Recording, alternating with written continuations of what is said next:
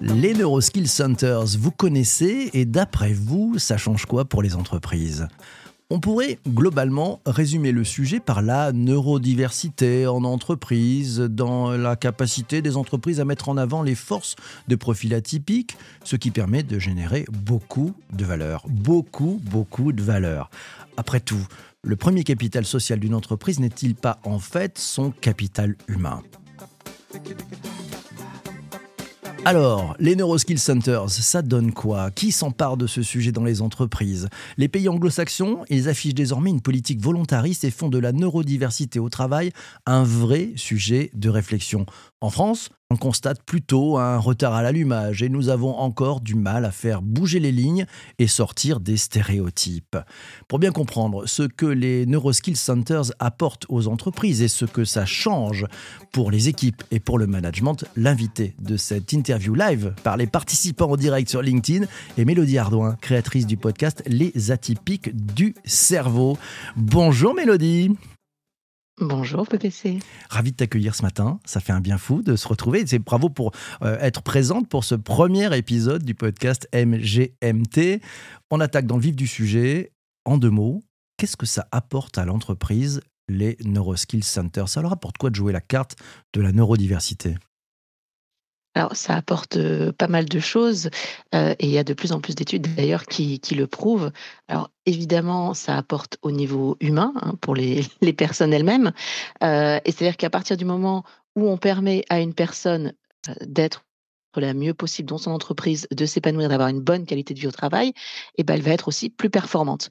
Et c'est là aussi où il y a cette notion de performance qui entre en jeu par ce biais-là et également par le fait que quand on a des personnes qui pensent différemment, qui sont, pour le dire très rapidement, hein, câblées différemment, évidemment que ça va apporter d'autres façons de, voir des solutions ou des problèmes. Et donc ça aussi, c'est vraiment une, une grosse valeur pour l'entreprise. Je le disais en, introduction, tu parles de valeur, hein, le, capital, finalement, le capital, le vrai capital social n'est-il pas composé des hommes et des femmes qui travaillent dans l'entreprise? Est-ce que tu pourrais nous donner, et, ce matin on en a besoin, quelques chiffres à propos de ce que ça apporte comme valeur? Il y, a, de plus en plus de, programmes, notamment dans les pays anglo-saxons, qui se, qui se sont montés. Euh, et, donc, on peut voir que dans les impacts dans les entreprises, ça fidélise les équipes. Alors ça, euh, les, dernières études euh, qui datent de, 2021 montrent que ça, à 90%, ça fidélise les équipes. Donc ça, c'est quand même très intéressant. Et c'est logique hein, quand on y réfléchit, parce que évidemment, quand on se sent bien dans son entreprise, quand on se sent compris, quand on se sent écouté, on va y rester ça supprime aussi les barrières à l'entrée pour les talents, parce que ces talents-là, ils n'ont pas toujours une bonne capacité de performance en entretien, par exemple, parce que des entretiens, il n'y a pas plus normé en type de process en entreprise, et ça correspond pas toujours. Donc ça, le fait de s'intéresser au process de recrutement, ça va permettre à 50% de récupérer des pépites. je, pourrais vous en dire deux mots après sur qui, parle de ça. Récupérer des pépites bah, qui auraient tout simplement loupé le recrutement et qui pourtant sont un vrai asset pour l'entreprise après. Et puis ensuite, il y a la productivité et l'innovation. Ça, c'est 90% d'écart qui est constaté parce que tout simplement, quand on met des personnes diverses autour d'une table, on sait que dans tous les cas, ça, produit plus d'innovation.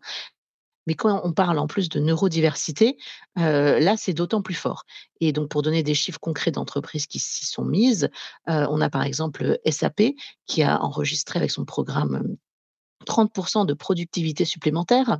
Donc ça, c'est quand même pas rien, 30%. Hein, Et chez, chez, chez Morgan Chase ou chez Microsoft, on a, on a vu à peu près les mêmes, les mêmes taux, parfois même allant jusqu'à 50% dans, certains, dans certaines équipes. Mmh. On attaque avec les premières questions. C'est Laura qui nous dit, bon, est-ce qu'on pourrait définir et peut-être mieux serrer Qu'est-ce que ça veut dire Neuroskill Center? Elle dit, la neurodiversité, elle voit bien, mais le center, elle n'est pas sûre de, de comprendre ce que ça veut dire. Tu peux nous repréciser le sujet Neuroskill Center? En fait, Neuroskill euh, euh, Center, ça, part de, l'idée de ce qu'a créé euh, notamment Ernst Young, qui sont assez pionniers dans le sujet, et puis c'est n'est pas les plus philanthropes, donc s'ils si, se sont mis, c'est vraiment aussi qu'il y a quelque chose d'intéressant à faire. C'est un, un programme, un programme spécifique d'entreprise qui adresse le sujet de la neurodiversité. Donc, par exemple, Ernst Young, ils ont appelé ça les Neurodiverse Center of Excellence. Il y a d'autres noms selon les autres entreprises. Alors, tu veux te faire rebondir sur les, propos, le long propos de Virginie, qui nous dit elle pense que la neurodiversité dans l'entreprise peut apporter, insouffler un souffle novateur en communication, en direction, en management. Selon elle, la hiérarchie pourrait même être presque effacée pour introduire davantage de créativité, une meilleure connaissance de soi et des autres, et privilégier des échanges d'un pilier socio-culturel inclusif, empathique, bienveillant, sensible, une intelligence émotionnelle. Trier ce qui vient en amont, euh, la pensée en arborescence pour amener la diversité en solution Comment tu réagis à, toute cette vague de propos? Euh, oui, mais en, effet, sur la partie, euh, la partie euh, innovation, c'est quelque chose de, très, très intéressant. Et d'ailleurs, qui a été constaté, il y a eu une, étude maintenant qui est plus si récente que ça, hein, de, Harvard Business Review en 2017, qui avait fait, qui avait étudié en fait avec plusieurs équipes et voir quand leur donnait un challenge imposé dans un timing précis, quelles étaient les équipes qui performaient le mieux.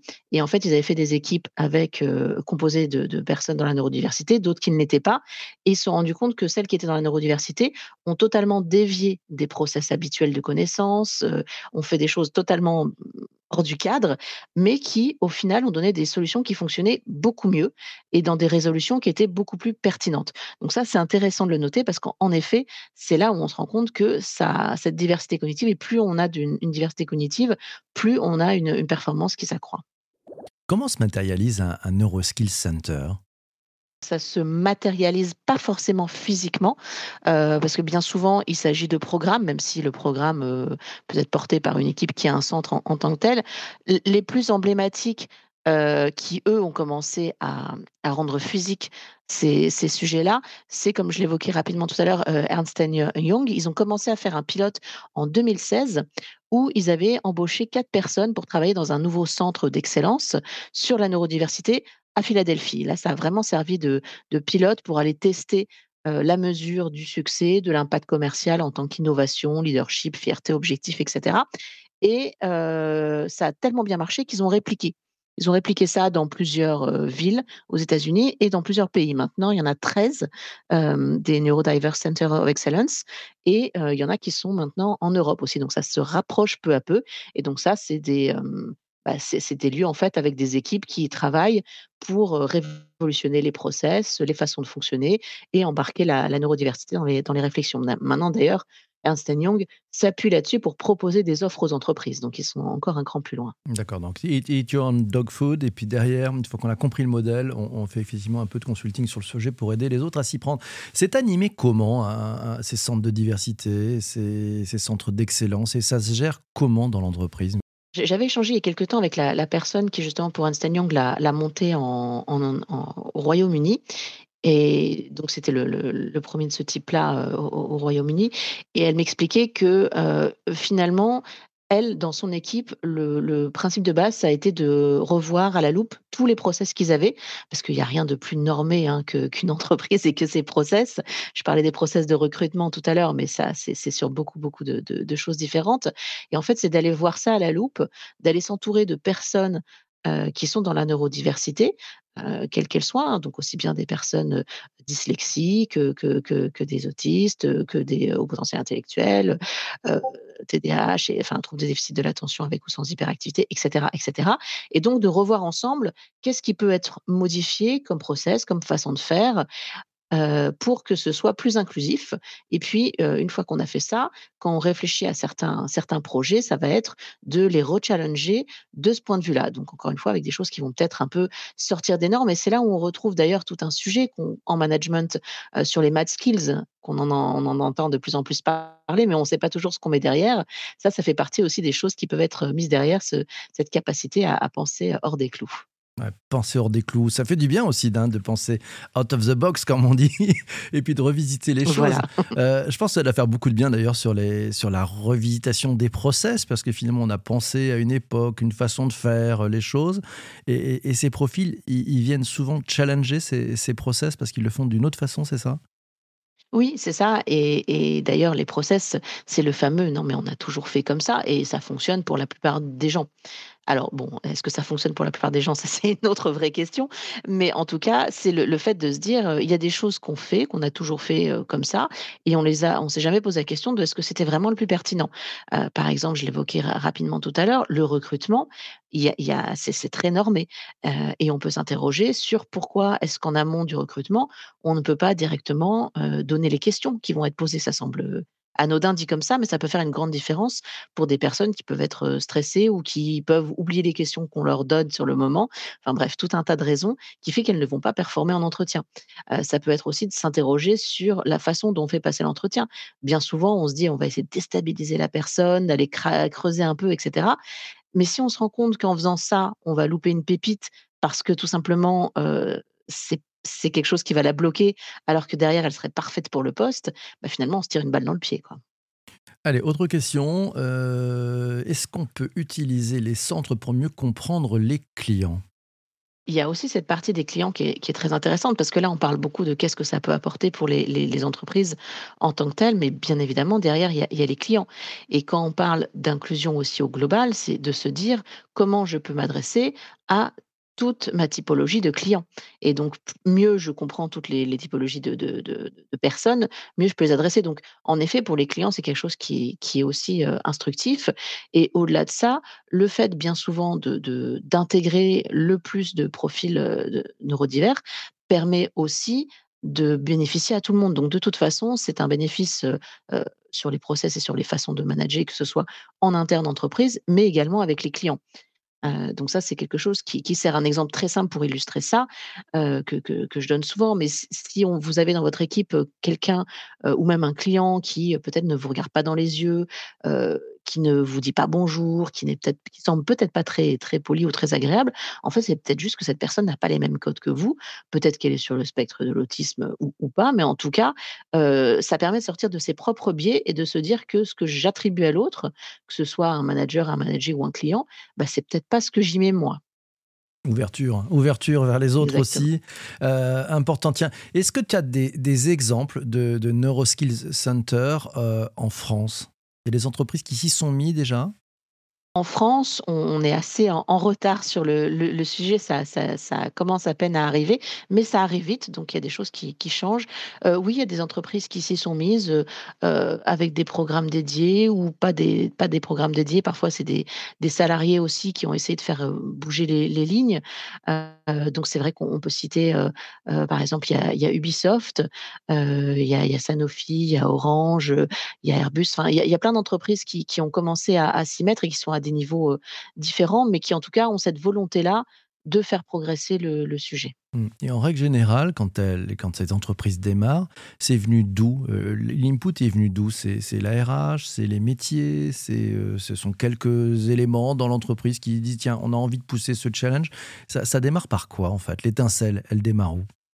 En France, c'est assez assez différent. En France, souvent c'est parti alors, heu, pour les entreprises qui sont franco-françaises, hein, parce que celles qui avaient déjà un pied aux États-Unis, bien souvent c'est venu de de là en interne, heu, mais c'est venu des salariés, tout simplement, dans le sens où c'est les salariés qui ont constaté qu'il y avait quelque chose à faire, bah, des salariés qui étaient concernés, hein, la plupart du temps directement ou indirectement, parce que le sujet des enfants, c'est un vrai sujet aussi qui fait réfléchir à l'avenir et qu'est-ce qu'on veut pour le futur des entreprises et donc qui ont dit: «Bah, il y a peut-être un sujet à prendre» et voilà et peu peu à peu ça ça a évolué dans les entreprises et donc ça a été repris soit par, par, hem, des équipes RH, des équipes diversité inclusion ou du management plus globalement. Mm. Virginie te demande, euh, Vanessa pardon, te demande euh, quelle différence avec un assessment center? Alors, assessment center, il faudrait me préciser précisément enfin, ce qu'elle entend de de derrière, mais parce que là, on n'est pas dans dans l'assessment en tant que tel, c'est plus, heu, un un centre lié à à l'innovation, l'innovation autour des modes de management, autour des des modes de fonctionnement, des process de l'entreprise. Donc c'est pas tout à fait, hem, tout à fait la même chose, même si ça peut se recouper sur certains points, Mm. heu, évidemment. Allez, dernière question avant la fin de cet épisode du podcast. Euh, comment tu vois ce développement à 3, 4, 5 ans Euh, Les Neuroskill Centers, euh, c'est un, must-have dans les entreprises? Pour moi, oui, ça forcément, euh, encore une fois, si on voit ce qui se passe, heu, dans les pays anglo-saxons, maintenant, c'est quelque chose, heu, alors je vais pas dire qui devient la norme parce qu'on en est encore loin et puis de toute façon, on sort pas d'une norme pour en réimposer une autre, mais heu, c'est un sujet qui prend vraiment de l'ampleur et qui va faire partie des piliers de la diversité et inclusion, tout comme, on a pu avoir, des sujets, autour de l'égalité femmes-hommes, autour des sujets, LGBTQIA+.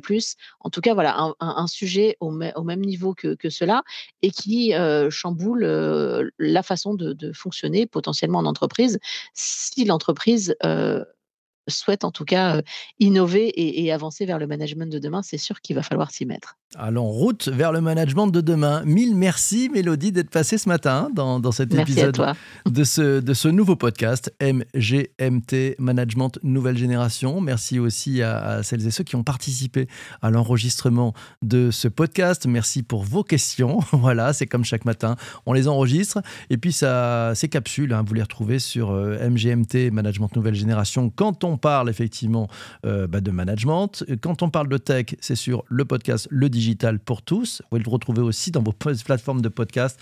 Voilà, c'est une nouvelle formule cette année pour mieux comprendre la, la transformation des modèles en cours et à venir avec le digital, la data, l'intelligence artificielle et les nouvelles technologies. Et puis enfin, last but not least, le podcast sur le Web 3. Oui, ça s'appelle le Web 3 Café. Vous le retrouvez sur vos plateformes de podcast. Lui aussi, c'est un tout nouveau podcast pour comprendre et pour saisir les nouvelles opportunités offertes par le métaverse, les NFT, les cryptos et autres joyeusetés du Web 3. Voilà, mille merci d'avoir écouté cet épisode jusqu'ici.